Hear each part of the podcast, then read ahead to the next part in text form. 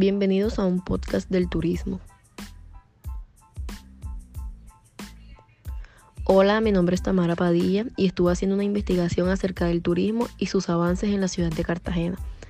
Em, para empezar, por más de 250 años, Cartagena fue parte de la corona española y el 11 de noviembre de 1811 se independiza e inicia otra etapa, la cual marcó de por vida la ciudad con el nombre de La Heroica.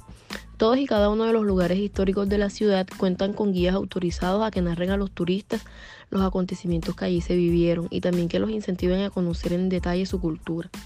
Cartagena ha sido una ciudad principalmente asociada con la historia pirata, pues fue allí donde se presentaron numerosos ataques por parte de los piratas provenientes de Europa, que encontraron en la ciudad un lugar eh, adecuado para saquear en la época colonial, lo que la hizo en su momento convertirse en la ciudad más reforzada de América del Sur y el Caribe.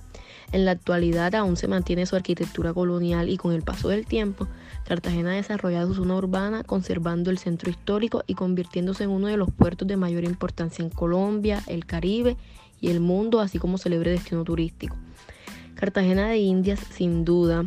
el destino de turismo más importante de Colombia, no solo porque es el que proporcionalmente recibe más cantidad de viajeros nacionales e internacionales, sino porque con el tiempo ha ganado fama como una de las ciudades más bellas del mundo y dentro de sus principales atractivos se encuentran lugares históricos como el Palacio de la Inquisición, la Torre del Reloj, las murallas y también sitios naturales como las playas de La Boquilla, Castillo Grande, las Islas de Rosario y Barú. Según el último informe realizado por el Departamento de Migración Colombia, Cartagena es la segunda ciudad más concurrida por extranjeros y es uno de los destinos del Caribe con mayor participación en el sector turístico.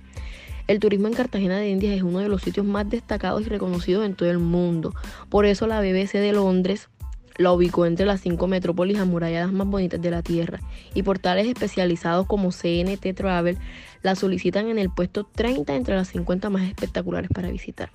También prestigiosas guías de turismo como Condé Nast Traveler la han catalogado entre los sitios imprescindibles para conocer en la vida. Gracias a sus avances en el desarrollo de centro de convenciones,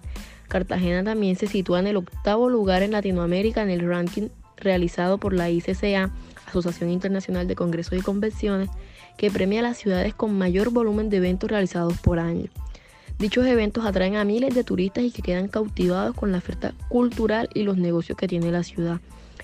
Y pues listo para finalizar, luego de estas importantes afirmaciones realizadas por medios de comunicación internacional, se ratifica el prestigio que Cartagena ha alcanzado en el mundo por la calidad de su servicio.